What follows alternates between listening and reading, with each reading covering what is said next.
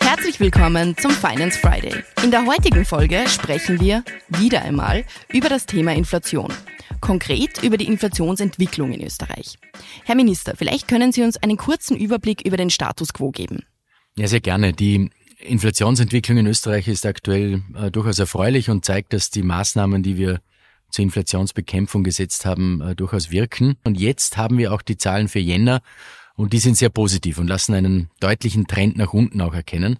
Im Jänner hatten wir eine Inflationsrate von unter fünf Prozent, genauer gesagt 4,5 Prozent. Damit ist sie im Vergleich zum Vormonat um mehr als einen Prozentpunkt gesunken.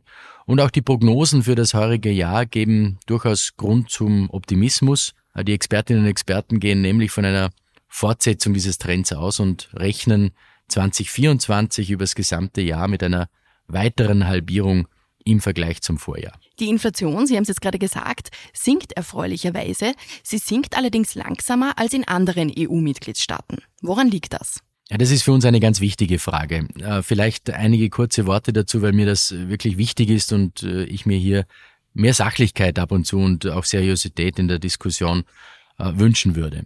Und das ist jetzt nicht falsch zu verstehen. Ich habe natürlich kein Problem mit Kritik und ja, die Inflation in Österreich sinkt langsamer als in anderen EU-Ländern und ist, auch wenn sie jetzt gesunken ist, immer noch äh, zu hoch. Aber darüber muss man diskutieren und das kann man natürlich auch kritisch hinterfragen. Aber, und das vermisse ich doch sehr in dieser Debatte, man muss sich die Zahlen und Rahmenbedingungen schon gesamtheitlich ansehen.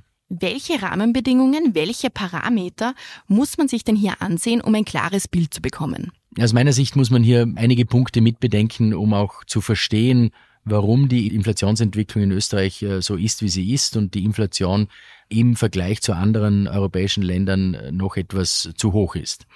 Erstens äh, war die Inflation 2022 in Österreich niedriger als im EU-Raum. Das ist wichtig zu wissen, weil Österreich deshalb einen anderen, einen niedrigeren Basiswert hat, also eine etwas andere Ausgangslage. In Österreich ist die Inflation erst später nach oben gegangen.